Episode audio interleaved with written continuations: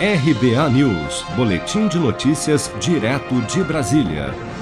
O presidente Jair Bolsonaro afirmou a jornalistas neste domingo, em entrevista em frente ao Forte dos Andradas de Guarujá, no litoral de São Paulo, que caso o Congresso Nacional derrube seu veto ao projeto de lei que previa a distribuição gratuita de absorventes femininos, ele terá que tirar verba da saúde e da educação para custear a ação. Vamos acompanhar. Vamos falar sobre absorvente?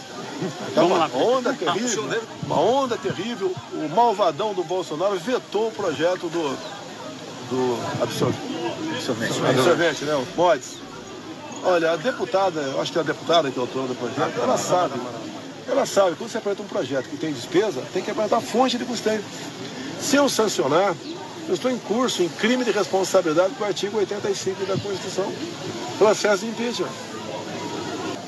Uma irresponsabilidade. Pega as pessoas mais humildes que precisam. A despesa, ela alega em torno de 100 milhões de reais, é muito mais. E agora, se o Congresso derrubar o veto do absorvente, eu vou tirar dinheiro da saúde e da educação. Eu tenho que tirar de algum lugar.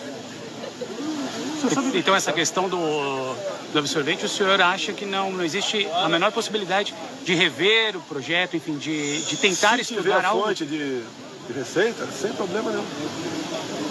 Sei da dificuldade de comprar. Podia estar, tá, já que ela é mulher, pega a verba de gabinete dela e compra. Né? Sei que não pode comprar isso. Mas arranja uma maneira de atender a população mais necessitada. A decisão de vetar a distribuição gratuita de absorventes para estudantes e mulheres carentes foi publicada na edição do Diário Oficial da União na última quinta-feira.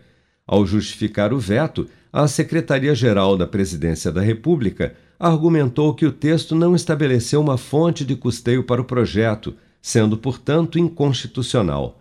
O presidente Jair Bolsonaro chegou na noite da última sexta-feira ao Guarujá, no litoral de São Paulo, para passar o feriado prolongado de Nossa Senhora Aparecida, devendo retornar a Brasília na tarde desta terça-feira.